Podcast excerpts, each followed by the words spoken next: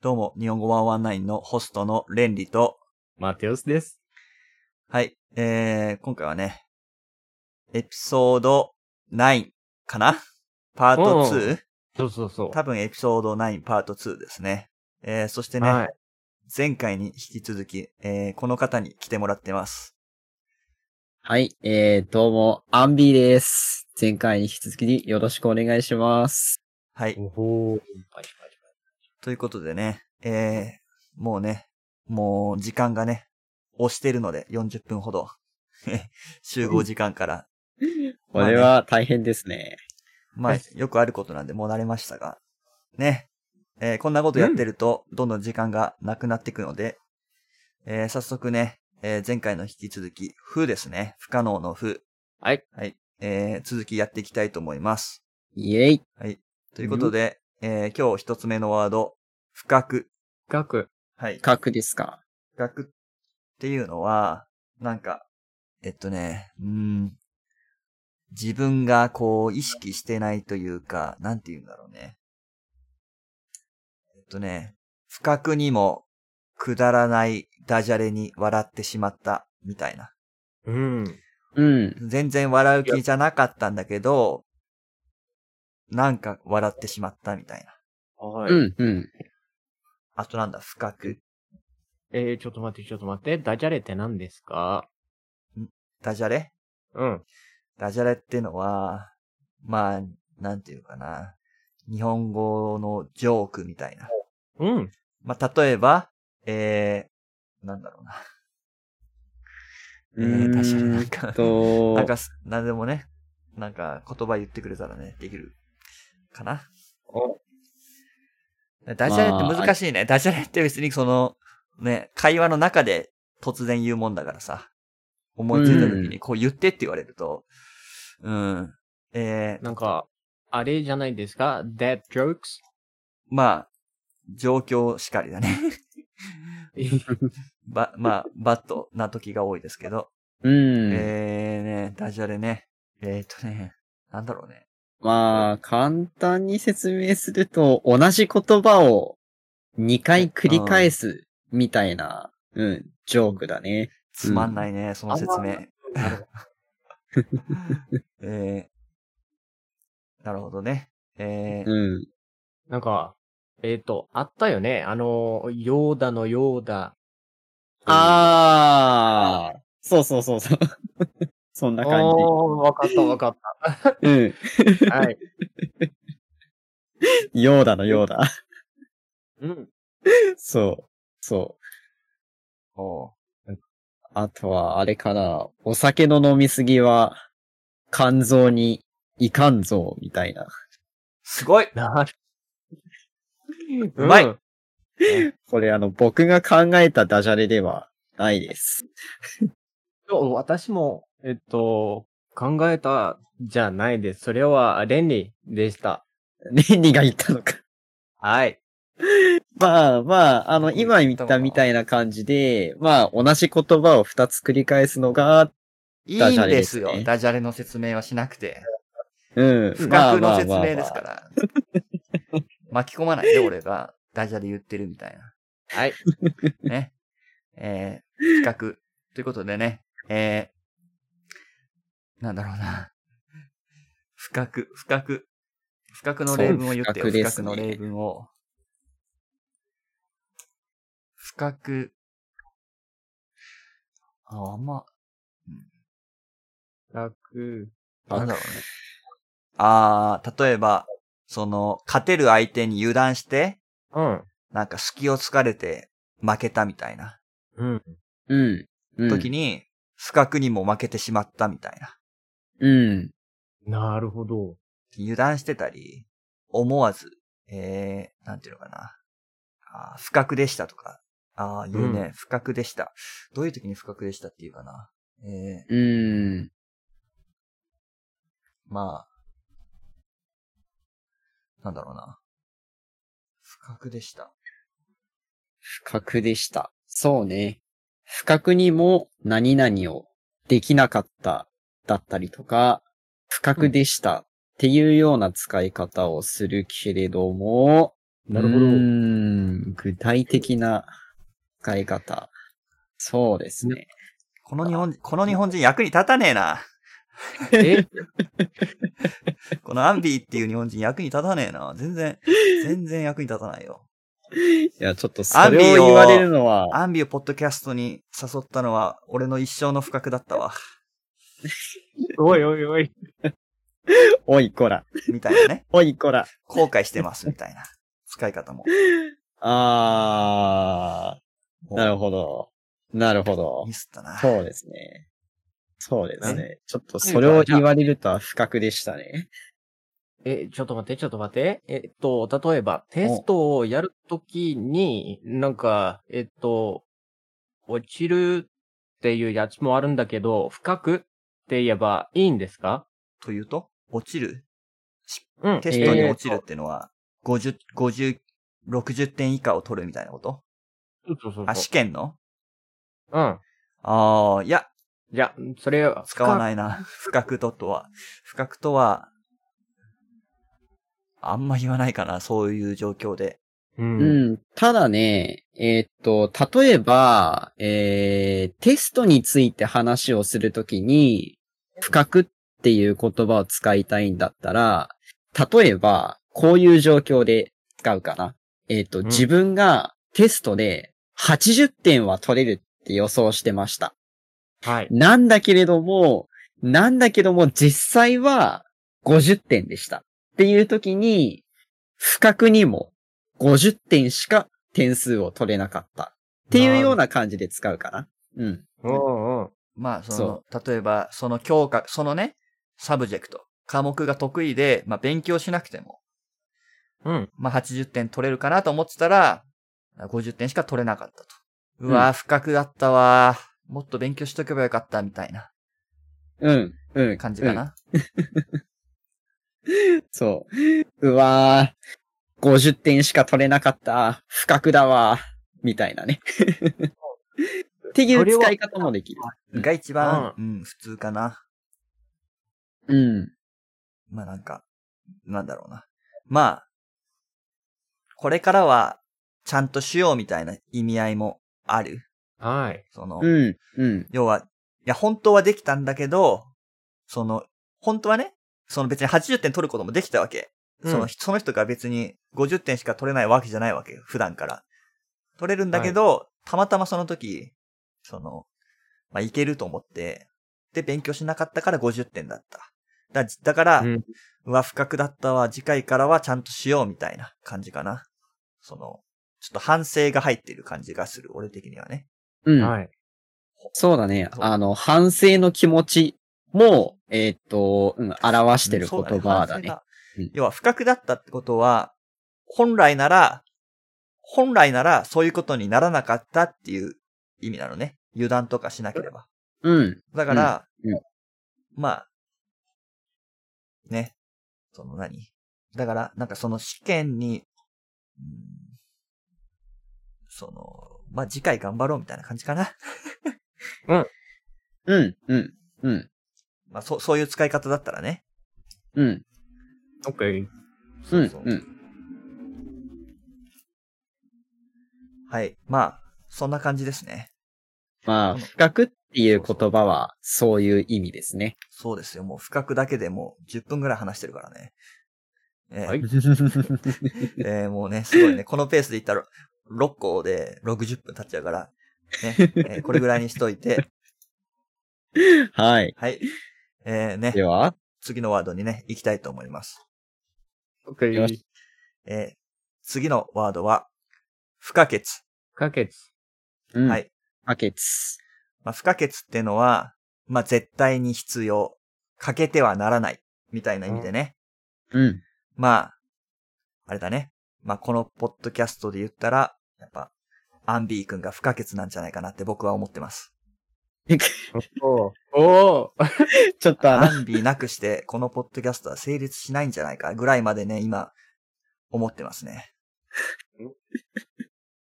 すごい。いやー、ちょっとね、あの、レンリ君は、あの、今まで、あの、言葉遣いが悪かったのでね、あの、んそんなことを言われ、言われるとはね、ちょっとあの、予想だにしていなかったので、あの、不覚にも驚いてしまいましたね。ああ。なるほど。まあ、あくまで今のは例文なんでね。本当は思ってないんですけど。ええということでね。まあ、不可欠。レミはあれですね、ツンデレってうん、いうツンデレだね。僕はツンツンですよ。おでん、おでんツンツン。まあ、わかんないと思うんだけどね。いたんです。おでんツンツン男が、日本には。いや、ごめん、わかんない。わかんないね。うん、わかんない。まあね、話気になる人はね、Google でおでんツンツン男って検索してみてください。はい。ゆっくり言います。はい。おでん、ツンツン男。ね。はい。まあ、それはさておき。えーそれまあ、はさておきもっとわかりやすい不可欠の例文。えー人間にとって必要不可欠なものは、な人間がね、生きるのに必要不可欠なものは、えー水。と、水と？食食べ物。ああ、酸素。うん、確かに。空気だね。水と酸素なかったらもうすぐ死んじゃうから。食べ物はうんそうね、まあ数週間というかね、頑張れば数ヶ月ぐらいなんとかなるんじゃないかうん。な。まあ水とね、まあ空気ですね。うん。はい必要不可欠。うん。えー、アンビーに、アンビーが、その、普段必要不可欠なもの、何？僕が普段必要不可欠なもの。そう。まあ、今時の人で言言ったら、まあ、例えば、いや、私スマートフォンないと死んじゃう、みたいな、あるけどさ。それのアンビー、アンビーバージョンは何？これがないとちょっと生きていけないな、みたいな。うーんとね、ペンタブレットかな。ああ、ペンタブレットね。お、そう。うんそ いや、大丈夫だよ。それなくても生きていけるよ。う。いやいやいやいやいや、ちょっとペンタブレットはどうしても僕にとってはうん必要不可欠ですね。へえ。わかる。じゃあ、アンビー、それ俺が壊したらさ、アンビー死んじゃうの？うん。あの、少なくとも泣いちゃう。じゃあちょっと待てよすね、今度ね。ちょっと壊しに行こうか。金属バット持ってこう、バコーンと。やめて、やめて、僕の、僕のペンタブレット壊さないで。何？でマテウスはなんかある？あるんだよね。なんというか、うんペンタ。ブレット？ペンタブレットは私には、まあ、そんなに、えっと、不可欠じゃな、じゃないけど、うんうん。まあ、必要なものなんだけど。うんじゃあ今度壊しに行くわ。いやいやいやいや。やめて、やめて。うん4台くらいあるんだから、まあ大丈夫なんだけど、ほほう。うん。え、それ、さておき、なんというか、えー、不可欠、不可欠な、まあ、ネット。ああ、インターネットね。あネットはね、うん。絶対。ー、確かに。じゃないと仕事ができないんです。うん。仕事を、じゃあ、インターネット止まったら、マテウスは無職なわけだ。うん。じゃあちょっと、ちょっと今度インターネット止めに行くか。ブラジおいルにいや。い おいこら。サイバー、サイバーテロリズム引き引き起こすか。ね？やめてくれ。それは犯罪だ。ねえね、えー俺が今、俺に不可欠なものなんだろうね。あれかな、そうやっぱ笑いかな。なるほどちょっとやっぱね。ユーモアか。ユーモアがね、ないとね、ちょっと生きていけないね。発作が、マジでね、起きかける。ていうか本当にね、ちょっとわけわかんないこと言ってないと、ちょっと頭がおかしくなるというかね、うん。ちょっとやばいんですよ、本当に。なるほど。1時間に1個ぐらいわけわかんないこと言いたい。それ、大丈夫か？わかんない。でも割とマジでね、そうだからね、ちょっと困ってんだよね。結構真面目な場面でもふざけたくなっちゃうからさ。あー。なるほど。なるほど。まあ、そういう人もいますね。やばい、ボケてないってなっちゃうんだよ、俺ね。なんかボケてない。そう何か言いたいってね、なっちゃうんだよね。困る、困ってる結構。なるほど。なるほど。まあね。まあ不可欠なものね。まあやっぱあとは、田舎とかに生活してるとやっぱ車とかね、うん。必要不可欠だよね。移動。冬とか。うん。寒いし。うん。免許ねえし。免許取ります、今年。あー、ついにね。やっぱね。えそう、頑張れ。アンビの家に行くわ、車で。じゃあ、お壊し、壊しペンタブ壊しに行くわ。やめて、あの、僕の、僕の必要不可欠なものを壊さないでください。まあ、あとなんだろうね。不可欠なもの。えー、知識。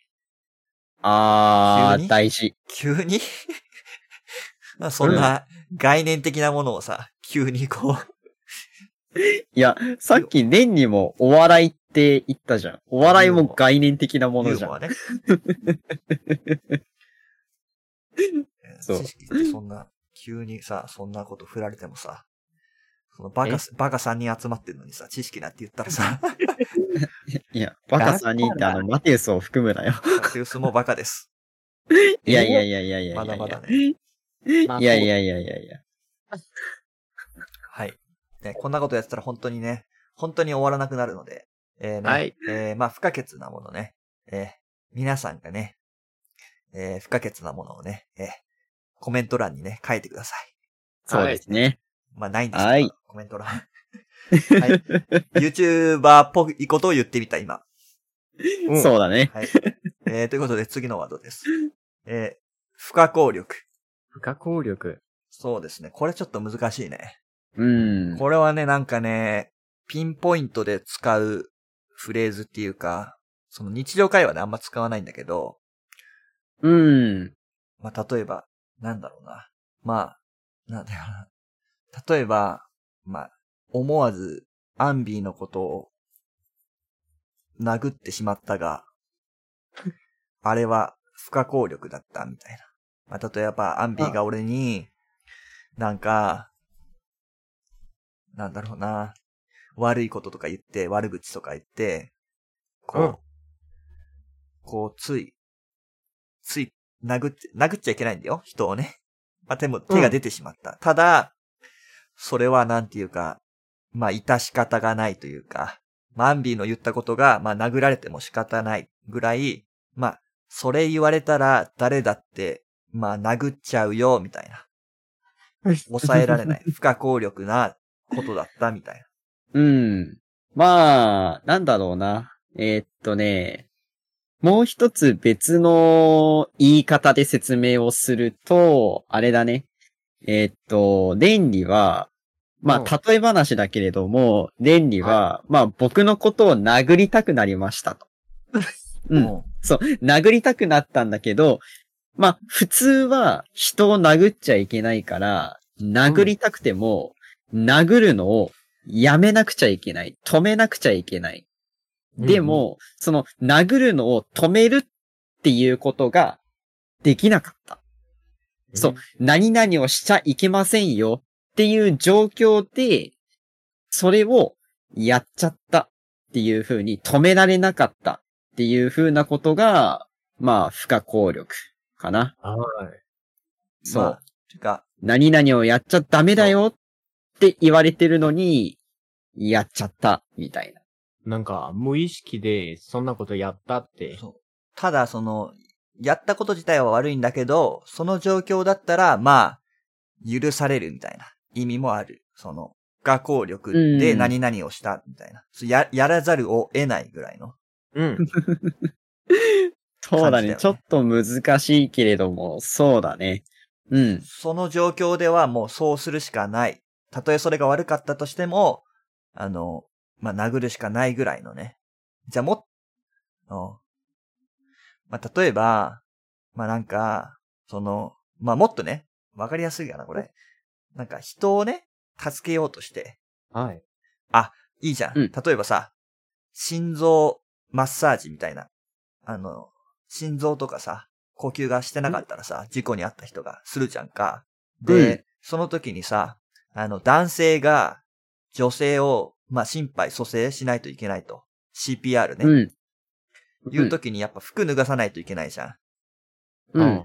でもさ、まあ、いろいろあるじゃんか、問題がね。普通の状況だったら。うんうん。ただ、そういう状況ではもう、するしかないじゃんか。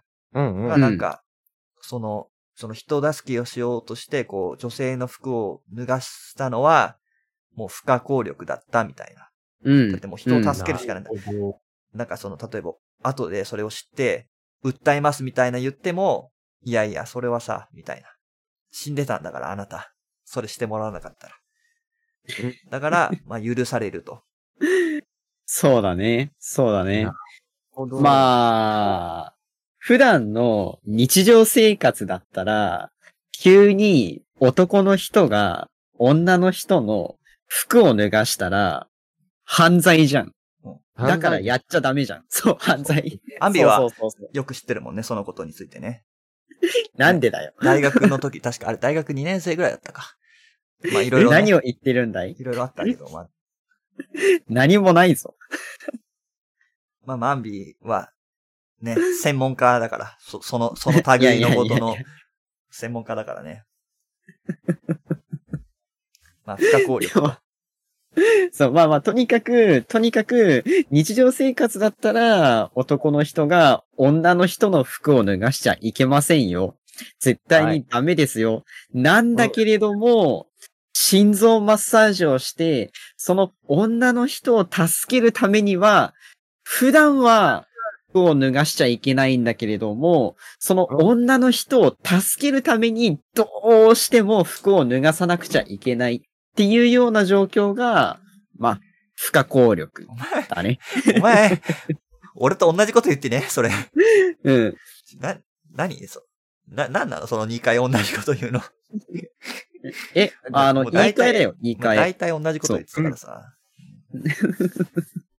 わかった？マテウス。え？わかった？不不可抗力の意味。本当に？本当に？本当だな？はい。でも言っちゃうよ、次。今はね、えっ、と、あの、Deep L の、なんていうか、うん何それ？translate って、ああ、うん翻訳？うん、はいはい。を見てたの、ね。あるんだから、うん大丈夫、大丈ああ、なるほど夫。ね。なんか、こっちは acts, acts of God。うーん。っていうわけでもないかな。まあ。まあまあ、うん、あまあ、本来はそういう感じだけど、まあそういう時で使うのってないから、ほ、ほとんどね。うん。まあ普段の生活の中で使うんだったら、まあ、さっきみたいな感じ。はい。それで、大地震とか、大津波とか、それはまあ、不可抗力な出来事だけど、まあそういうことってね、あんまりない。はい。うん。やっぱ日常生活の中だったらこういう、うん、そういうなんか、そういう感じうん。うん。なんかまあ、英語だったら、someone is asking for that みたいな感じだっけ？うん。そう。殴られても仕方ないみたいな感じ。で、まあ、不可抗力と。うん。うん。はい。まあ、そんな感じでいいよ。不可抗力そんな使わないし。もう忘れて、みんな、今の。てはい。では？え、もう26分です。すごいね。えー、あらということでね、えー次のワードいきたいと思います。はい。はい。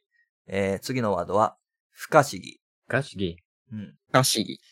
これはもうちょっとね、難しいね。まあ、不可思議な出来事みたいな感じで使うんだけど、まあ、例えば、なんだろうな。同じ人が二人いるみたいな。例えば、あれさっきあの人うんここにいたのに、なんでここにもいるのみたいな。まあ、そういうことあんまないか。まあ、そういう感じ。なんかミステリアスっていうかさ、なんか、こう、例えば、不可思議な出来事。いやいやいやいや、ミステリアスじゃない。それは双子。双子だだよね。あ、そうだね。双子の可能性もあるね。うん。うん。なるほど。そうきたか。うんまあでもうん双子だったらさ、ああ、そうか。ちょっと今、自己完結してしまったからあれだけど、えー、っとね、まあ不可思議な出来事。なんだろうね。うん。えー、不可思議な出来事？うん。うーん。怖いって感じでもないんだよね。俺の中だと。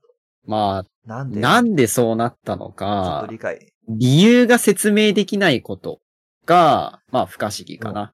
不可思議な出来事ね。さっきあったかな。うん。UFO とか。ああ、そうだね。UFO。そうそうそう。UFO は、そう。え？あれってなんで空飛んでるの？とか。なんであんな形をしたものが空飛んでるの？みたいなね。そういう不思議なものっていうのが、まあ言葉が似てるけれども、不可思議ってものかな。まあ、不可思議あんま使わねえな。まあ、不思議とほぼ一緒だよね。うん。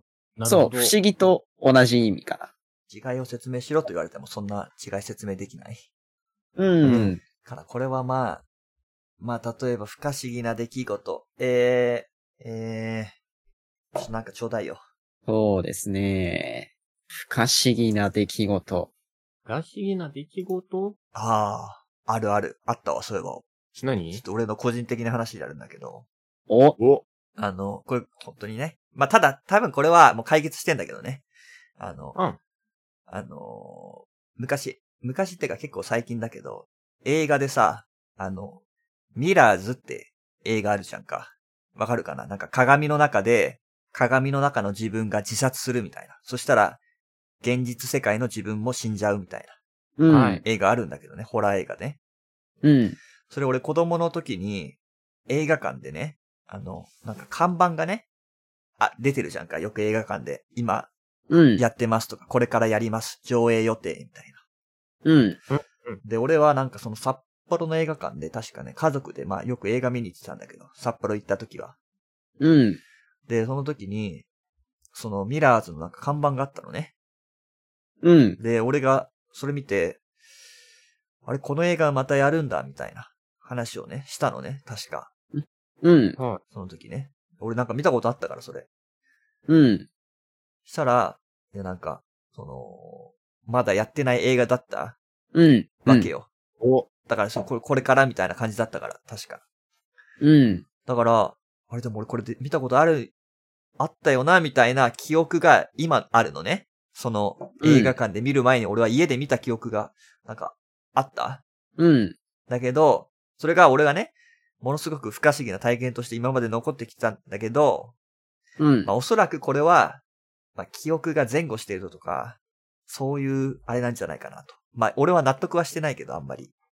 うん。ただ、多分俺の記憶が、こう、順番がずれてて、なんかこう、変わっちゃったんだろうね。まあ、あるじゃんか、なんか、そういうと、そういう時って。記憶がさ、曖昧になってる。あれだよね、デジャブ？まあまあ、そうう、んデジャブみたいな。あ、デジャブも割と不可思議なうん。体験だね。そうだね。デデジャジャブもそうそう。不可思議だね。デジャブ？そうだね。うん。デジャブが一番不可思議な例文にふさわしいかもしれない。うん。ただ俺は見た記憶があるんだけどね。だから気持ち悪いよはね。まあ納得はしないけど、まあ多分記憶違いなんだろうなってこう自分を説得したというかうん。感じです。そんなお話でした。はい。あ、どうした？もしかしたら、あれミラーズじゃなくて、あれかもしんね。スーパーナチュラル、スーパーナチュラルでも似たような話があったから、それとごっちゃになってたのかな。2008年でしょ？スーミラーズ。あそうかもしれないね。2005年だもん、スーパーナチュラル。そうかー。もしれない。あああ、そう、そんな気がしてきた。まあ、それはさておき。まあいいや。ー。俺の不思議体験談はいいからさ。まあ、そうですね。じゃあ、次の単語いきますか？はい。どうまあ分かっしますか？たんじゃないかな？不可思議ね。えうんー。デジャブです。はい。ということで、えー、次のワードいきたいと思います。おい。えー、次のワードは、不可侵。不可侵。うん。不可侵これこれはね、難しいね。これはなんか、政治とかかな。ポリティクス。うん。まあ、一番有名なのは、一番有名っていうか、これ以外ではほぼ聞かない？日本語で。うん。っていうのは、えーうん。えー不可侵条約みたいなね。うん。不可侵条約は英語で何て言うかというと、Non-Aggression Treaty らしいです。ああ、はい。要は攻めません,、うんうん戦争起きても、あなたの国には攻めませんよ、うん。というのを、まあ、ノンアグレッションを不可侵。あの、うん。まあ、侵は侵略の侵、インベイド。うん。それがまあ、不可ということで、えー攻めませんっていう意味ですね。うん。うん。まあ、不可侵条約ね。まあもう、あれ、不可侵条約意味あるのかどうか知らないけど、戦争になったらだって裏切るじゃん、すぐ。だからあんま意味ないと思ってるけど、俺はね。まあ、そうだね。攻めるやん。都合、都合次第だよさ。状況次第ではうん。同盟はまだしも不可侵ってあくまでさ、敵同士がお互いに攻めませんよって言ってるぐらいだから、あんまし、うん全く信用してないというかさ、うん。実際もね、攻められたしね。確かにね。まあまあ、攻められたっていうか、こっちが、うんまあ、す攻めまくってたから、まあ仕方ないけどね。ああ、こっちがっていうのは、そうそうあの、ドイツが。ああ、ドイツのね、同盟国がねね。うん。同盟国がソ連を攻めてたから、まあ、うん。その同盟国である日本はまあ、攻められても、まあ仕方ないっちゃ仕方ないよね。うん。うんドイツとロシアの間でお互いにあなたの国の領土は奪いませんよ。攻めませんよって約束してたのに、結局、そう、領土を奪おうとしてしまったっていうねいないんで。す。約束はあくまで約束なんでね。そう。破ってまあなかなか不可侵というのは守られないね。まあ日常会話ではね、あんま使わないですね、これはね。まあそうですね。なかなか日常会話では使わない言葉ですね。なんかですね、その言葉は英語でもあんまり声、うん聞こえないんですね。聞こえない、それ。聞かない。うん聞かない。まあ、知ってるけど、うん難しいね、それ。うんまあ政治だね。政治以外、そうだね政治というか政治だね。うん政治以外ではもうほぼ使わない。うん。はいまあなんか、その自分の、なんていうか、自分の家は不可侵みたいな冗談でね。俺あんま、その人を家に入れないから、まあ例えば冗談で、なんか誰かに、その、レンリの家行っていいみたいに言われたら、いや、俺んちは不可侵だからみたいな。言うかもしれない。誰も入れませんよと。ああ、まあ確かにそういう意味になるね。そうそう。うん。みたいな感じでは使うけど、まあ、ああくまでこれはなんか、ちょっとユーモアのある言い方みたいな感じかな。うん。はい。真面目に、真面目に言わない。真面目に俺の家は不可侵だからなんて言ったら、うん、ちょっとわけわかんないから。まあ確かにあんまり日常会話では、あの、使うとね、うん。そうね。そうそう。日常会話では使えませんね。なんで、まあこれはね、えー意味だけ分かってればいいんじゃないですかね。うん。OK。まあ不可侵自体は使わなくても、この個々の漢字は、あの、ね、知っとかないといけないのでね、ついでに覚えちゃってください。うんはい。えー、ということで次、はい。不格好。不格好。うん。不格好。まあ不格好ってのはなんか、形が悪いとか、ダサいとか、そういうなんかな、うんうん。まあ例えば、なんか雪だるまとかさ、今だったら。最近大雪が続いてるけど、あの、この前ね、東京でも雪が降ってね、大変だったんですね。まあそれはさておき、まあ雪だるまね。雪だるまって普通下が大きくてさ、上が小さくてさ、うん。でなんかまあ、デコレーションがさされてるけど、それが例えば、下と上が同じ大きさとか、下が小さくて上が大きいみたいな。うちょっとん。、ちょっとダサいうん。みたいな。はい。まあ、不格好な雪だるまとか。うん言うこと、まあ、あんまないけど、まあ、言言えたりする。うん。まあ、あとは、なんだろうな。あの、ポタリ？ーポタリーってわかうんる、あの陶器。うん。うん。チャイニーズディッシュとか、うん。ポットとか、まあ、あるけど、あれってまあ、なんか綺麗じゃんか。普通に作ったら上手い人が。うん。俺とかが作るとなんかわけわかんない形になったりして、不格好な壺というか、皿とか、くにゃくにゃ曲がった、うん。はい。みたいな、そういう形が悪いのを不格好って言ったりするかな。うん。うん。ななるほど。ね。なるほどね、って。うん。アンビなんかね、不格好って服装に使うっけ？まあ、不格好はそうだねファッションにも。使うえっと、服装にも使うかな。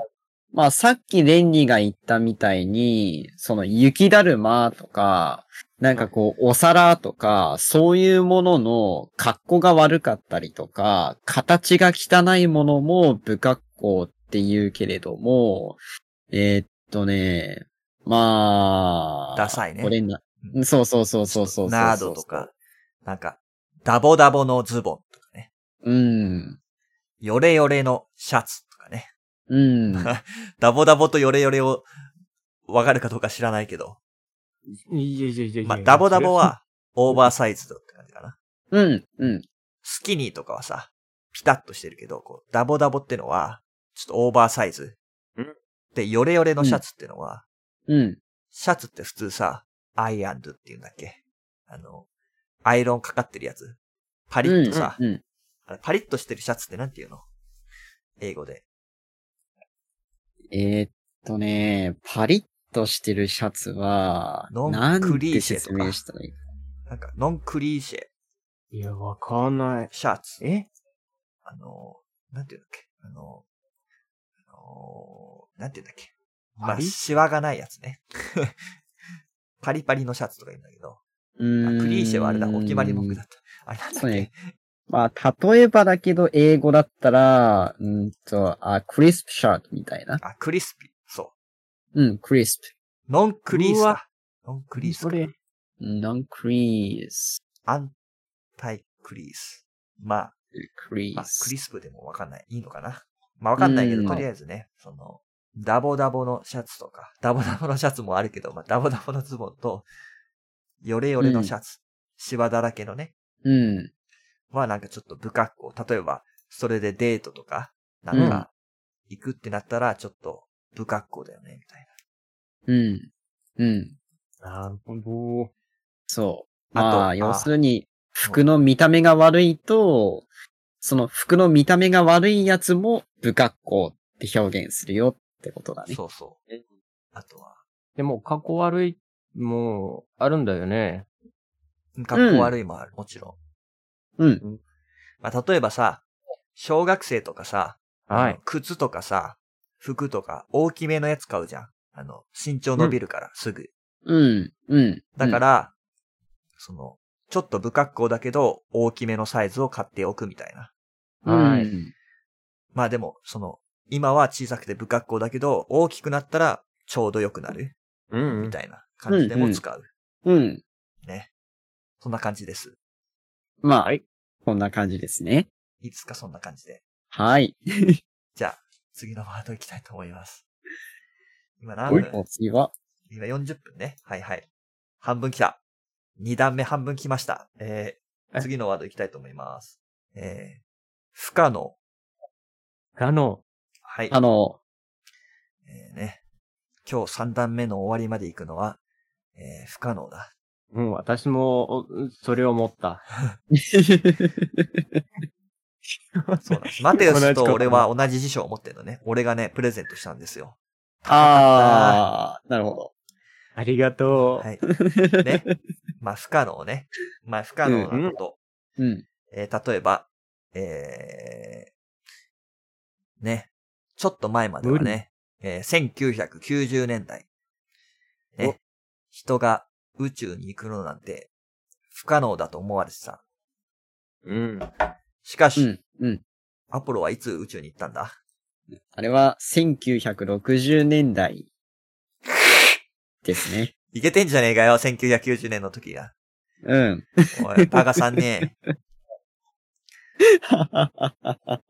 1000年前はね、宇宙に行くなんてね、思ってなかったんです。不可能だと思われてました。うん不可能だと思われましたっていうか、そもそも宇宙っていう概念がなかったんじゃないかな。まあ、そうだね。今日でも、え、なんというか、今日でもなんか、あの、変な人もあるん、あうんもういるんですよね。あ火の、星にしようよ。そう、フラットアーサーとかね。ああそうそうそうそう。火星にしましょう、火星に。ね。今火星にね、移住するなんてことはね、不可能だと思われています。しかし、2025年にはね、可能になってるかもしれない。ん まあ、なんというか、えっと、今年でも可能になると思お、本当に？う。うん、お？本当。アンビは笑うだけで全然突っ込まないからな。無理だろって。あと3年で無理だろってさ、突っ込めよ、ちゃんと。ボケとか2022年。えーでもわかんない。僕も正直ね、あの、不可能なのか、可能なのか、わからないです。2025年は無理だな、うんかな。どうなんでしょう2025年にね。移住は無理でしょ まあ、移移住っ無理でしょてなるとちょっとね、ううん。将来的にはね、可能かもしれないですけど。うん。はい。えー、あと不可能なこと。えー、タイムスリップ。タイムスリップ？タイムマシンか。うん。タイムマシンは不可能ではない。理論上はね。うん。なんというか、未来に行けば、もうなんかタイムマシンですよね。うん。だから、あの、飛行機に乗ってる人は、うんえっと、タイムマシーンに乗ってるのと同じなんだよね。うん、そうそうそうそう ん。う。でも、そうそうエフェクトがちょっと小さいんだよね。そう、そう、そう。だから少しだけしかうん。タイムスリップできないんだよね。いいんだよ。例文を作ってるだけなんだからよ。ちょっと。できるできないの話してないんだよ。いや、じゃあなんというか、あの、うんじゃあ、の今、は不可能って言っときます。え？うんいいですね。今はタイム、えー、タイムマシンを作るのは不可能です。まあ、今のということにしておきましょうか。はい。はい。あと不可能なこと。えー、死んだ人が生き返ることは不可能。うん。これは不可う能ですね。ん。いいんですね。いや、どうだろう。今ま iPS あ細胞ができてるからね。細胞からまた作り直してさ、お、できちゃうかもしれないね。おー。わかんない。そ、そうれはひょっわかんないんですね。うーん。プーチン・ザ・セカンドいるかもしれないよ。なんというか、戻っても、同じ人かどうかはわかんないけどね。DNA は一緒だけどね。それようんり、プーチン・ザ・セカンドを突っ込んでよ、ちゃんと、アンビ。いや、ちょっとその、そのさっきのレンリの言ったことに対してツッコミを入れるのは、ちょっと今の僕の能力だと不可能でしたね。首だね。首です。いや、ちょっと待って、えー首にしないでという。ことやめでて、。えー、不可能なこと。えー、ね。三大不可能なことでした、今のが。そうです。えー火星移住、タイムスリップ、タイムマシン、えー、プーチン。はい。うん。ということで、はい。ね、それがまあ不可能ということでね。えーうん次のワードに行きたいと思います。はい。はい。次のワードは、不可避。可否。はい。うん。さあこれアンビー君に説明してもらおうかな。まあ、不可避っていうのは、絶対に避けられないことだね。うん。例えばだけれども、絶対にこれをしなくちゃいけないだったりとか、絶対にこれを経験しなくちゃいけないっていうようなものを不可避って言うんだね。まあ、うん英語だと、unavoidable。うん。で、unavoidable. まあこれがねいいえっと、例文ありますよ、僕。お、これは、アルマゲドン。アルマゲドン。アルマゲドン知ってる？マテウス。うん、うん、してる、ブルース・ウィ。ルスがね、こう、日本、地球にね、衝突すはいる隕石を爆破しようとうん。いう映画ですね。要はね。で、うん。その隕石の衝突は、まあ、不可避だと。うん。うんでもまあ、やるしかないと。そうじゃなかったら人類が、えー滅亡してしまうと。うんはい。うんね。まあ、それを、ね、まあ、隕石に、ロケットで行って、あのね、核爆弾でどうにかしようっていう、あ、核爆弾だったっけ？水、水爆だっけ？まあ、どっちでもいいか。なんか爆弾でね、爆破して粉々にして、回避しようみたいな。そういう映画ですね。うん。確か。うん。あんま覚えてないけど。うんまあ、そういう映画だね。まあだからこの状況だと、えー、地球に隕石が衝突するのは不可避。しかし、うん。うん。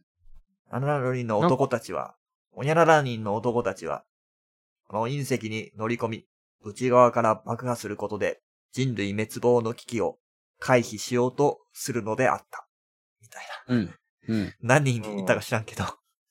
いや、子供たちだけ。え、子供たちだけ？うん。あ、なんというか、アルマゲドンは、なんか、12、12人の子供、うんいや、子供じゃないよ、全然。いやいやいや、子供、子供。あー、え、どうなんだろ何の話してんの？待ってくださう。え、映画じゃなくて、原作の方だと子供たちだったってことなのかな？どうなんだろい。待ってください、映画見たことある？うん、ある。え？いや、ちょっと待って。アルマゲドンはね、なんか、えっと、待ってください、見たパクリのもんだよ。パチモンだよ、パチモン。え？あ待ってください、見たのいやいやいやパチモンのマルマゲドンだよ、それ。ブルース・ウィルスだぜ。おっさんだぜ。うん、そうそうそうそうそう。え、まあ、なんというか、ブルース・ウィルスは、なんか、その映画で、もう、なんというか、死ぬんですよね、みんなは。ちょっと、う。うん。ちょっけど、と、なんか、まあ、数、数人が、えっと、数人の子供が、えっと、宇宙から、えっと、宇宙じゃなくて、えっと、なんというか、アース、うん。うん。地球、うん。地球。うん。うん、地球から、えっと、出るんですよね。え？うん。それ多分別の映画かな？Knowing とか。違うんだよね。なんか、そんなシーンなかったと思うけど。最後だってさ。ね、ヘルメット持ってさ、歩いて終わりだよね。あの音楽かかりながら。トゥトゥトゥルトゥルレレテレレレテレレテレレレテレレテレトゥトゥトゥルルルルルだよね。いやいやいやいやいや。さ歩いてきてさ、なんか葬式みたいになってさ、終わりじゃなかった？そそうだよね。俺合ってるよね。え、あの、実を言うとですね、僕は、あの、アルマゲドンを見たことがないからはいえーからない。ここ、もうカットします。ちょっと、不可避じゃあ今消す、消すわ。一旦止めるね。一旦止めるね。うんい。やいやいや、大丈夫大丈夫、それ。え？いやいや、長い長い。長いよ、ちょ。えー、戻りました。あのですね。今ね、はい。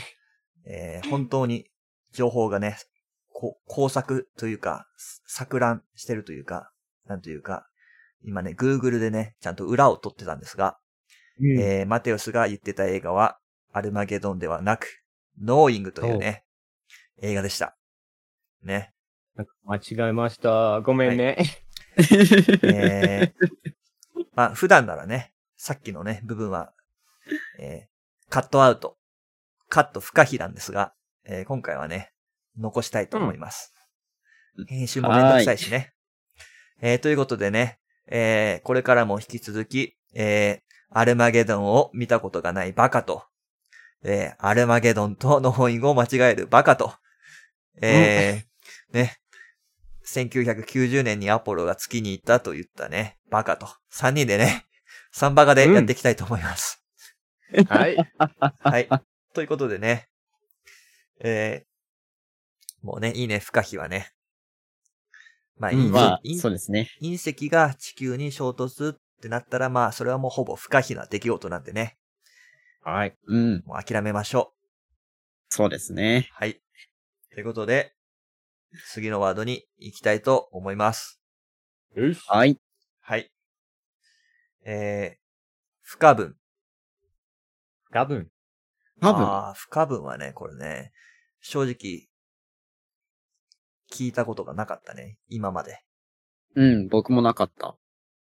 いや、僕も、えマテウス聞いたことなかった？ない。まあ、さ まあ、さておき、えー、っとね、不可分。まあ一応辞書に書いてある説明だけします。でね、俺たちもね、ボキャブラリーを増やしたいと思います。はい。うん。えー不可分っていうのは、まあ分けられないってことか。えー強くうん結びついていて、分けることができないこと。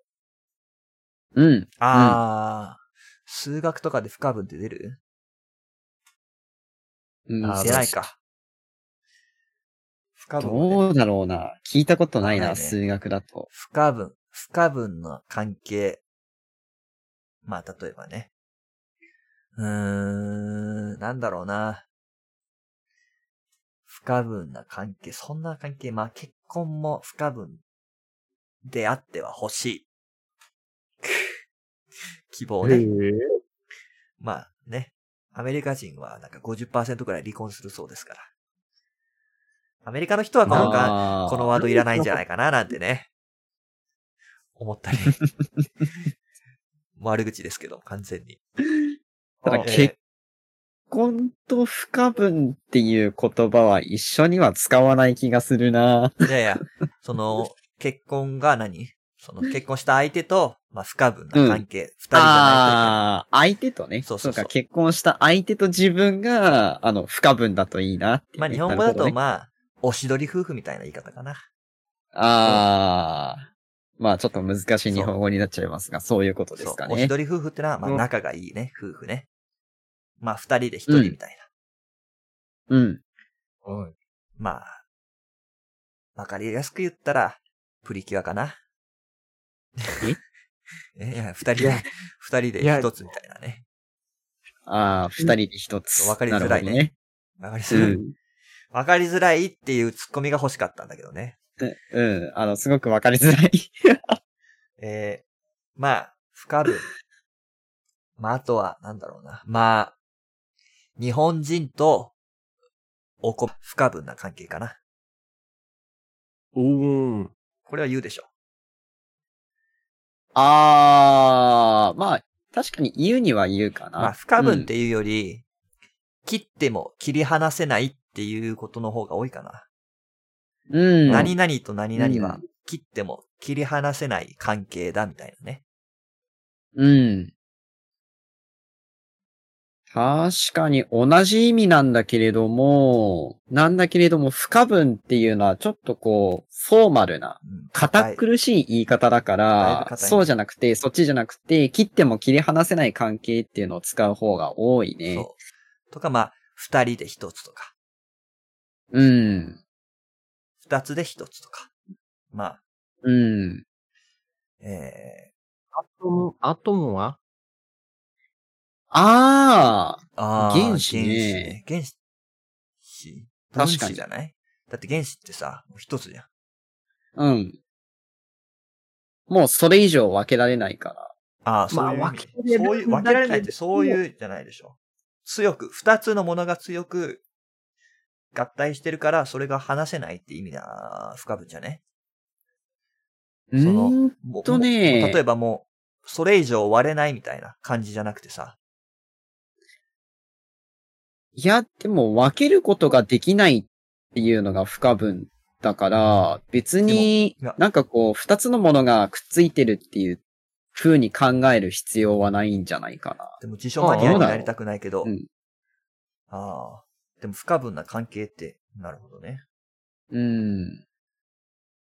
でも強く結びついていってみたいな説明がついてんだよね。あら密。密接に結びついていることだから、やっぱり二つ以上のものだよね。ああ、はいそっか。一つのものがそれ以上じゃなくて。うん。だからまあ、まあ何かと何か。A と B が、もうし非常に結びつきが強いと。まあ例えば、えー、なんだろうね。国と国。仲良しな国ってある？なんか。そんな国ねえか。え、仲良しな国？仲良しな国。あの、ええな。うーん。オランダとベルギーとか。あ仲いいの？まあ、あれ別に。仲がいいというか同じオランダ語圏だから、違う国なんだけど結局同じなんだよね、みたい不可分かって言われたらね、なんかね。もうちょっとなんか。な。うん。そうか。まあ、まあ、ピンとこないね。えー、不可分なね、ものね。ちょっと、あんまり思いつか過ないけど。分なもまあ、ブラジル人と、えー、陽気さみたい何？な。ブラジル人と陽気さ。陽気さ？何それ？陽気さってのは、なんていうかな。の。うーんとね、なんていうか陽気さ、陽気さ。な。のんびり、のんびりって言ったらわかるのんびりとか。わかる。陽気ってのはなんか、なんかなんか、元気とか、うんうんうん楽しそうみたいなんか、のんびりはわかるけど。な。まあいいよ、陽気は。うん。えー。どうなんだろう。陽気さ、チアフォーネスっていいのかな？どうなんだろう。チアフォーネスはちょっと違う。まあ、じゃあ、もっとわかりやすく言うと、えー、えー、ドイツとジャガイモみたいな。いいね、うんこれでね。ああ、ドイツとジジャガイモ、不可分な関係だね。うん。日本人と米みたいな。そうそう。米と味噌汁。あと、あと魚。ね。全部、全部だけど、それだと。まあ、いいよ、不可分は使わないから。こんなこと言ってたらね、また長くなるんですよ。ね。1そうですね。時間もね、ポッドキャストで聞くのは大変だから。えまあ、長く聞いてほしいけどね。まあもうちょっとね、簡潔にね。まあ、今3人でやって、まあ2回目だから。うん。まあね、ちょっと長くなりがちですけどね。これからはもうね、もうバンバンいきますから。はい。はい。ということで、えー、次のワードいきます。うい。えー、次のワードは、不完全。完全。はい。うん。まあ、不完全ってのは、完全じゃないってことですね。うん。うん。まあ、だから、完全じ、不完全なね、えーセルみたいなね。ドラゴンボールで言ったら。いやー、わかんねえなわかんねえな。ドラゴンボールを見たことある人しか、今、レンニーが言った説明はわからないな。完全体セルがいるんだけどね。まあいいや、それは。まあそれはさておき。えー、まあ、不完全ってのは完全じゃない。えー、例えば、今不完全なものといえば、えー、スペイン。えー、サグラダ・ファミリア。うん。まだ完成してませんね、あれ。あだからまだあれは不完全な状態です。ー。うん。なるほど。とか、あと不完全。未完のもの。うん。何かが欠けているもの。えー、なんかない？出してよ。完全？アンビなんか出してよ。そういえば、そうだなでアンビは俺が言ってる間に自分のやつ考えて、アンビ。なんだろうな、不完全なもの。完全。えー、あこの前ね、イギリスはなんかビッグベンがまた動き出したそうですけど。うん。おアンビ思いついたか？えーっとね、まあ、あのー あれですね。うん二つ思いつきましたけど、一つは、あのー この、このポッドキャストでの日本語の説明が、まだちょっとあの、俺たちは不完全かなっていうと、うん。と？あとはうん不完全燃焼って言葉ですかね。そう。難しいね。不完全燃焼。全部漢字ですよ。そうそうそう。まあ、この寒い季節ね。まあ、英語で直訳すると、まあ、あの、incomplete combustion なんです、なんだけど、うん。まあ、要するにその、ちゃんと火で燃え切らないって意味だね。そうそう。マテウス分かった？今の。うん、わかった。分かってない分かったじゃん、それは。いやいやいや、わかった。えだって、えっと、あの、DPL が、えっと、こっちにいますから、うん。DPL はね、うん使ってるのはマテウスだけなんですよ。リスナーの人が分からないと意味がないんです わかりましたか？あそうですね。まあ、不完全燃焼。ね不完全燃焼っていうのは、例えば、ストーブ。ね。冬とかね、寒いからつけるよね、ストーブ。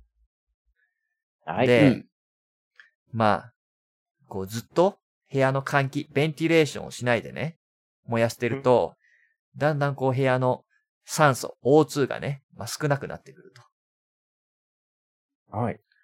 うん。してると、まあだんだん、まあ、燃え方が悪くなってきて、普通だったら燃えたらね、え、何になるの ?CO2 と水？まあ、?H2。うん。うん。それが C、CO みたいになっちゃうんだよね。確かね。うん。まあ、うん。日本語だと一酸化炭素って言うけど、まあ CO ね。うん。で、その CO が、えー発生する状況というか、燃え方が不完全燃焼と。うん。うん。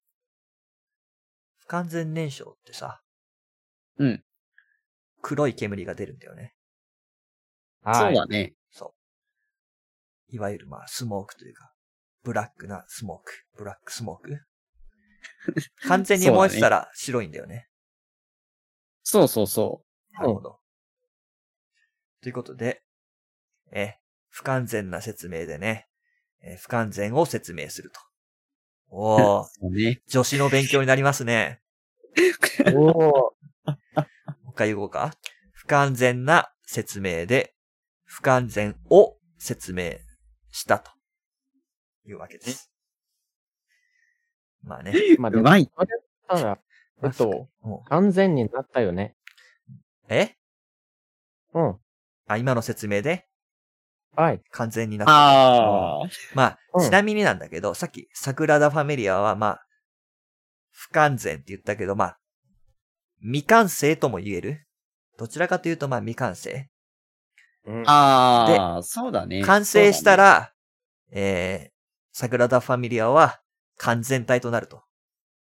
うんこの状態が、まあ、 perfect。完成したらね。まだ、 imperfect はい。です。うん、うん。そういう感じです。うん。まあ、不完全ってね、まあ、あんま使わないかな。うん。日常会話では。ああ、そうですね。まあまあ、完全。まだ電気自動車は不完全かな。動くけど、まあいろいろ問題があるから。まだああ、そうだね。まだ電気自動車は確かに不完全だね。うん。完成はしてんだけど、まだね、なんていうかな。うんなんていうんだっけ、その、さそういう状態のこと。まあ不完全というか、えー、黎明、黎明期なんてわかるわけねえな。うん。まあまだこれからってことですよ。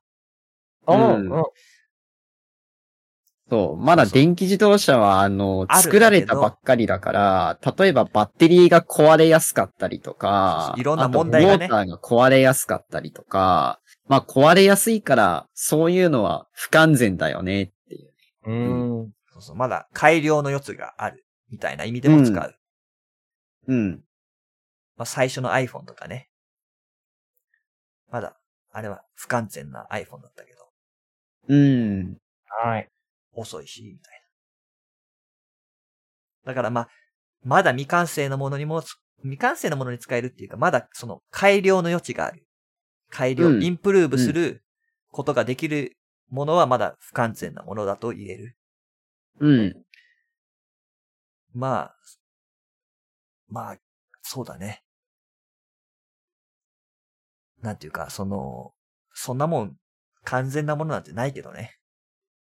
まあ、確かにね。そうだね。あな、なんか、これ完全、これ以上ないだろうなって思ってても、なんかね、新しい CPU ができてね、すごく速くなったり、うんうん。ずっとしてるからね、うん技術革新は起き続けてるから。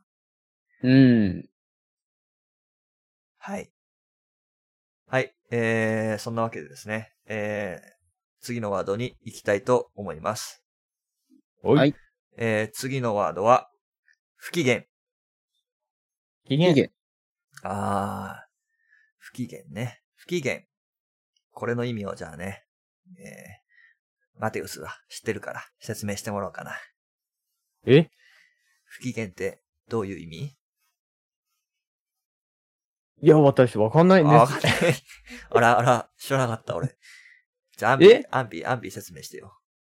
そう、不機嫌っていうのは、えっ、と、まあ、簡単に言うと、うんと、そうだな、機嫌が悪いってことなんだけれど、機嫌が悪いってのはどういうことかっていうと、例えばこう、自分ともう一人誰か友達と話してて、友達がなんかこう変な話をするから、なんか、うん、こいつ何言ってるんだよ。全く話が通じないじゃないかっていう風に、ちょっと怒っちゃう。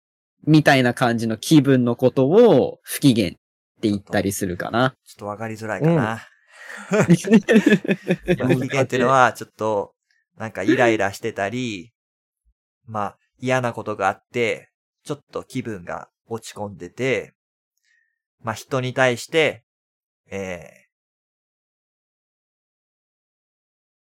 ー、強く当たる。まあ、態度が悪くなる。うん。例えば、まあ、なんだろうな。えー、えー、なんか、ある不機嫌になる出来事。不機嫌になる出来事。あーあでもね。朝10時集。合って言ってんのに、10時30分とかに来たら、ちょっと不機嫌になるよね。うん。怒りはしないかもしんないけど、また遅刻かよ、こいつ、みたいな。気分にはなるかな。そう、そういう状況は、まあ、不機嫌。まあ、あとは、まあ、あとはこんな状況。ちょっとお金足りないな、今月、みたいな。ちょっとお小遣いお父さんかお母さんに、ちょっともらおうと。ただ、お父さんとかお母さんが不機嫌な時に言っても、お小遣いもらえないから、えー機嫌がいい時に、お酒飲んだ後とかにね、お小遣いちょうだいみたいな。そういうね、機嫌を伺ってお小遣いをもらうと。えーあと不機嫌。あと人間って単純に、あの、ちゃんと寝られないと不機嫌になるね。お、そう、そう。ちゃんと睡眠時間を取れなかった。うんああ、まだ眠いのに仕事をしなくちゃいけない。うんまだ眠いのに遊びに行かなくちゃいけない。っなるほど。てなると、そう、不機嫌になる。まあ、寝るのは勝手なんだけどさ。まあ、朝は起きようよって感じだけど、だけどね。まあまあまあ、別に なんもないですけど。ね。そう、いっぱい寝ていいんだ。いっぱい寝ていいんだけど、ね。早く寝ようと。予定があるときは。そそういう感じかな。気分、まあ気分よく朝起きるためにはやっぱり、早く寝てね。そう。不機嫌に別になんないけどね。俺は遅刻されても。まあ、あとはね。どうやらレンリは不機嫌なようです。えー、まあ不機嫌な。あとなんだろうね。どういう時？まあ、じゃあ例えばちょっとこれはあれかもしんないけど、えー女性の人とかさ、ちょっと生理の時は、まあ不機嫌な、まあ不機嫌っていうかイライラするうん。とはよくね、まあ聞くけどね。はあれですね、人によるんだけど、まあまあ、そのね、男女の差というか、うん。まあ気使わないとね、男の人は。うん。うん。まああとなんだろそううね。ですね。不機嫌。不機嫌になった出来事、エピソードを、えー、コメント欄でね、募集してます。はい。え？ということで、えー、次のワードに行きたいと思います。はい。はい。はいえー、次のワードは、えー、不規則。規則。お、アンビの不、規則。アンビの生活じゃん。そうですね。これはあの、そうね、僕の生活は不規則ですね。うん。はい。まあ、どういうことかというと、まあ、生活リズムがおかしい、みたいな意味です。まあ、例えば、普通の人だったら、えー、夜寝て、まあ、朝起きると。うんそれが、まあ、例えば夜中、朝までゲームして、えー、えー、朝から夕方まで寝るみたいな、不規則な生活。うん。うん。とか、あとは、不規則な食生活みたいな。例えば、えー、マック、マクドナルドとか、えー、あと何？お菓子そ。れ大変。え？なんか、マクドナルドだけ食べたら大変です。そうそう。そうそうそうそうそうそう。不規則な食生活ね。あと、コンビニ弁当とか。うん。あとは何？まあ、ジャンクフードとかだよね。ファストフードとか、うんジャンクフードばっかり食べてるのは、えー不規則な食事みたいな、うん。うん。言ったりするかな。う。うんん。まあ、要は、えー、なんだろうな。順番とか、えー、本来あるべき姿じゃないみたいな。本来、なんていうかな。えー、まあ、例えば、漫画とか、うん。一巻からさ、まあ、並べていくじゃんか、普通。1、2、3、4、5、6、7、8、9、10みたいなね、並べ方、本。それがなんか、2、6、3、5、8、9、10みたいな、1みたいな、その順番が不規則みたいな言い方もします。順番が不規則ね。うん。うん。あと何？不規則。えー、そうだな。不規則。でもそれぐらいか。そうだね。思いつくのはそれぐらいかな。不規則な順番で本棚に並べられた、えー漫画。うん。うんえーえー不規則な生活で生活をしていたら顔にニキビができてしまったとか。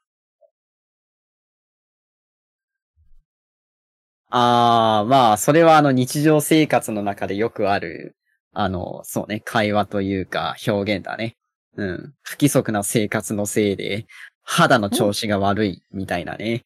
最近不規則な生活してるから明日朝起きられるか不安だなとか。ああ、それ昨日の俺だわ。そんな感じかな？そうだね。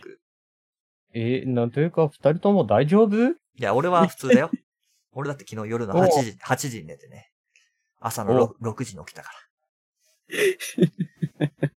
あ あ、偉い。あの、年利はちゃんとしてるか。ちゃんとこう、規則的な生活をしてるけど。でも、僕は、あれだね。相当不規則な生活をしてるから、大丈夫じゃないかもしれない。前ね、え？ーえーよく眠って、えーよく食べて、ね。ストレスない生活をね、みんなね、送りましょうということでね。うん。まあ、それがやっぱ一番大事だな。やっぱ、そうですね。究極はやっぱ寝ることと、美味しい食事。あとは、楽しみと。うん。うん。それが、それを、まあ、がまあ、最、最低だけども、えー、原点にして頂点と。そう。幸せな生活ね。僕の幸せな生活にはやっぱそれが欠かせないと。食事と睡眠。うん。はい。そうですね。それさえあれば僕は不機嫌にはなりませんと。うん。はい。ということでよ、えー、次のワードに行きたいと思います。まあ次ラストにしますね。もう1時間19分なんでね。20分か。はい。ラストですね。えー、次のワードは、おっと、これはあんまり良くない。不吉。キッズ。不吉。不吉ですうね。ん。まあ、不吉っていうのは、まあ、なんていうかな。まあ、例えば、黒猫が前を横切るみたいな。これからなんか悪いことが起きる。っていうなんか、前兆、前兆、な例えば不吉な出来事って言ったら、黒猫が前を通るとか。えーうん。はしごの下を通るみたいな。なんかあるよね。ヨーロッパ。えああ。あと、塩をこぼすみたいな。うん。塩をこぼしたら、つまんで後ろに投げないといけないんだっけ？確か。うんうんうんうん。あるよね。あるある。うん。あれなんて言うんだっけ？そういうの。英語で。ジンクス。違う。あ、なんて言うんだっけ？そういうの、英語で忘れた。あのジンクスじゃなくて。ジンクスはちょっと違うんだと思うんだけど。アーバン、ミス。違う。都市伝説。えー都市伝説。都市伝説？違う違う。都市伝説じゃない。ミスか。ミスか。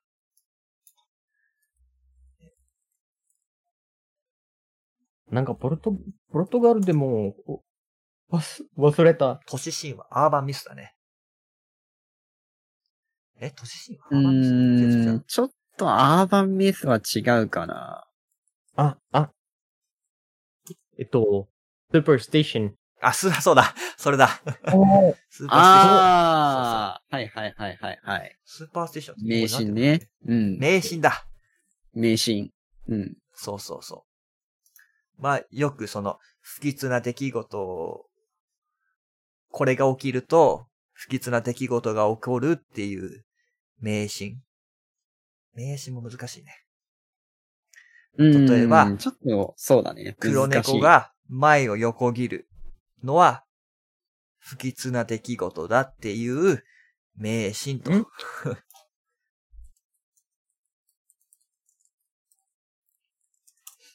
他のは？あと何かあったっけな。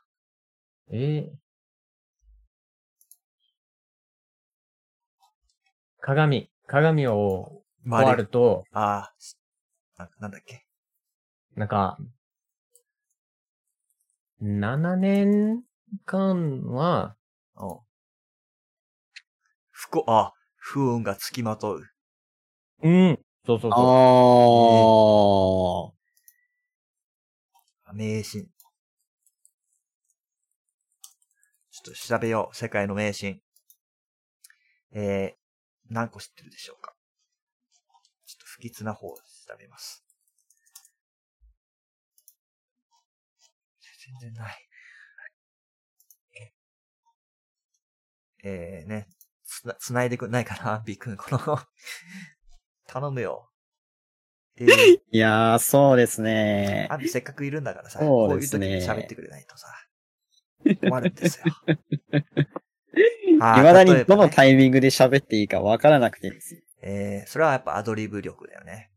アドリブ力例えばアメリカアメリカだと、まあ、マテウスがさっき言った、えー、鏡を割ると7年間不運がつきまとうと。なるほど。とか、あと13日の金曜日う。うんうんうん。もアメリカだとね、不吉だとされてると。いや、なんというか、ブラジルにも、えっと、その二つがある。へえ。あー、ブラジルにも。そうか。えードイツ。そうだ。えー、靴をプレゼントしない。へえ。相手が逃げてしまうらしいです。お相手が逃げてしまうという意味になる。ただしなるほど。1セントでも払えば、買ったことになるため回避できる。どういうこと？何その条件？えー、ええ。結婚祝いに洗剤をプレゼントしてはいけないドイツ。うんなぜでしょうか？なんででしょうか？関係を洗い流してしまうから。ああ、なるほど。近いあね。あ。えー新郎新婦の愛や思い出が洗い流されてしまうと思われている。まあこれは日本にもあるね。ね。なんかね。包丁とかダメなんだよね。切る系はダメなんだよね。関係が切られるみたいうん。な。はい。で、イギリスは、まあ黒猫が前をよくいるのは、え、幸運の兆しなんだって。イギリスだと。うん。アメリカ、ドイツでは不吉。ブラジルもかと、。ブラジルも、うん。あ、これよくやってるね。えー嫌なことがあった時は木を触る。なんかノックしてるよね。うんよくね。ある。あとはなんだろうね。えー、あえーとは、太子供に可愛いと言ってはいけない。え？ああ。悪魔にさらわれちゃうそうです。ええあ、もっと怖いのあるわ。えー、タイ。夜にかくれんぼをしてはいけない。ハイドシークですね。えー、お化けが来てその人を奪い取ってしまう。神隠し的なね、日本語で言う。えー、フランス。フランスパンの切れ目がある側を下に、下向きに置いてはいけないんだって。おー。不幸。不幸だし、マナー違反。なるほどね。まあ、そんな感じでね。うんえーまあ、うん。な今、不吉なことじゃないことも言ってましたけど、まあ、まあ、大体そういうことですよ、不吉。うん。ん。あんま使わないよね、不吉ってね。まあ、あんまそういうことないしさ。日常生活で不吉なこと。まあそうね。不吉なことはあんまりないからね。なんか不吉だなぁ、みたいな。なんかあるかな不吉だなぁ、みたいなない瞬間。そうだな。まあ、夜中に爪切っちゃいけないみたいな、日本だったうん。ら。だよね。うーん。え、それ初めて聞きましたね。日本人の僕も初めて聞きましたよ。それが不吉だっていうのは。あそうなの？ああ、でも割と有名な、俺はそう言われててたんですけど言ったらいいで、すかね。なぜかは知らないままそう言われてたんですけど。ああ、まあ、気にすんな。うん。なんも起きねえよ。なんも起きねえよ、別によ。いやいやいやいやい夜やなんというか、それそれ言えば、えっと、フラグが立つんだから。そう、フラグ立 大丈夫だよ。俺は大丈夫だよ。だから、俺はちょっと外の様子見てくるわ。え？じゃあ、まあ、朝だから大丈夫。そうそうそうそう。朝だから、い今は昼だから大丈夫よ。そうだね。うん不吉っていうよりかは、不吉ななんとかっていうより、最近はフラグっていうね、確かにね。死亡フラグ。そうだね。そうだね。まあホラー映画でいう、その、俺は一人で行動する。こんなとこにいられるか。この中に殺人犯がいるかもしれないだろう。俺は一人でいるぞ。みたいなこと言うと、まあ、大体死ぬね。その人。まあ、最近その裏を書いて死なないみたいなパターンあるけどね。逆に。ああ、そう実は。実は生きてましたみたいな。こいつ生きてんのかいみたいな。まあ、結局死ぬけど、その時は死なないみたいなね。ああ、そっか。そういう裏の裏みたいなのを書き合ってますけど、お互いね、視聴視聴者とうん。制作側で。まあ、それはさっき、さいそうだね。今、フラグって言うとね、フラグが立ったって言うと、まあ、まあ、大体悪いこと。うん。うん。例えばなんか、もう少しで、なんか、なんだろうな。楽勝だね、みたいな言ってると、あ、例えばい、やいやいやまあ、や、野球で言っていいかな。まあ、うん。あの、ノーヒットノーラン。パーフェクトゲームですね。いわゆる。うん。うんもうすぐパーフェクトゲーム、あと3人で、パーフェクトゲーム達成ですみたいなことを言うと、いや、それ、フラグが立っちゃうよみたいな。失敗する。ねうん。まあ、フラグが立つってのはゲームのあれから来てるんだけどね。まあそうですね。なんか他のも、えっと、有名のはあるんですよね。なんか、戦争に戻っ、戦争で戻ったら、あ、結婚結するんだ。戦争に戻ったら結婚するんだ。確かに。それはフラグですね。不吉な予兆ですね。はい。みたいなね。まあ、そう。まあ、大体自分、かまあ自分が原因の発言が多いけどね、フラグ系は。まあ、不吉なって言ったら、まあそういう悪いことが起きる、えー、まあ、発言とか。んまあ、フラグが立つような発言のことを、まあ、不吉な、なんとかとか。不吉な発言とか、不吉な出来事とか。うん。はい。まあ、ありますね。まあ、ただあんまり日常生活だと、うん、ないかな。あ、まあ、ここに例文で書いてあったけど、例えばなんか、不吉な夢。例えば誰かが死ぬ夢とかね。見たらなんか、うん。不吉な夢見たからあんた気をつけなさいよ、みたいな。なんか、いたわ。うん高校生の時に、あの、友達の母親が、その、その友達が死ぬ夢なんか転落かなんか、落ちる夢を見て、なんか電話で気をつけなさいよ、みたいな、電話来たみたいなことを言ってるのを聞いた、俺は。あ 夢やんあ、。そういうのもあるんだ。そう、不吉な夢。うん。で、ちなみにその不吉な夢が実際に起きちゃうと、まあ、日本語だと、えー、正夢って言います。ああ、そうね。正夢ね。不吉な夢が実際に起こっちゃうと、それを正夢と、正夢になったと、言ったりします。はい。ということでね、えー今回も、えーまた終わることができませんでしたと。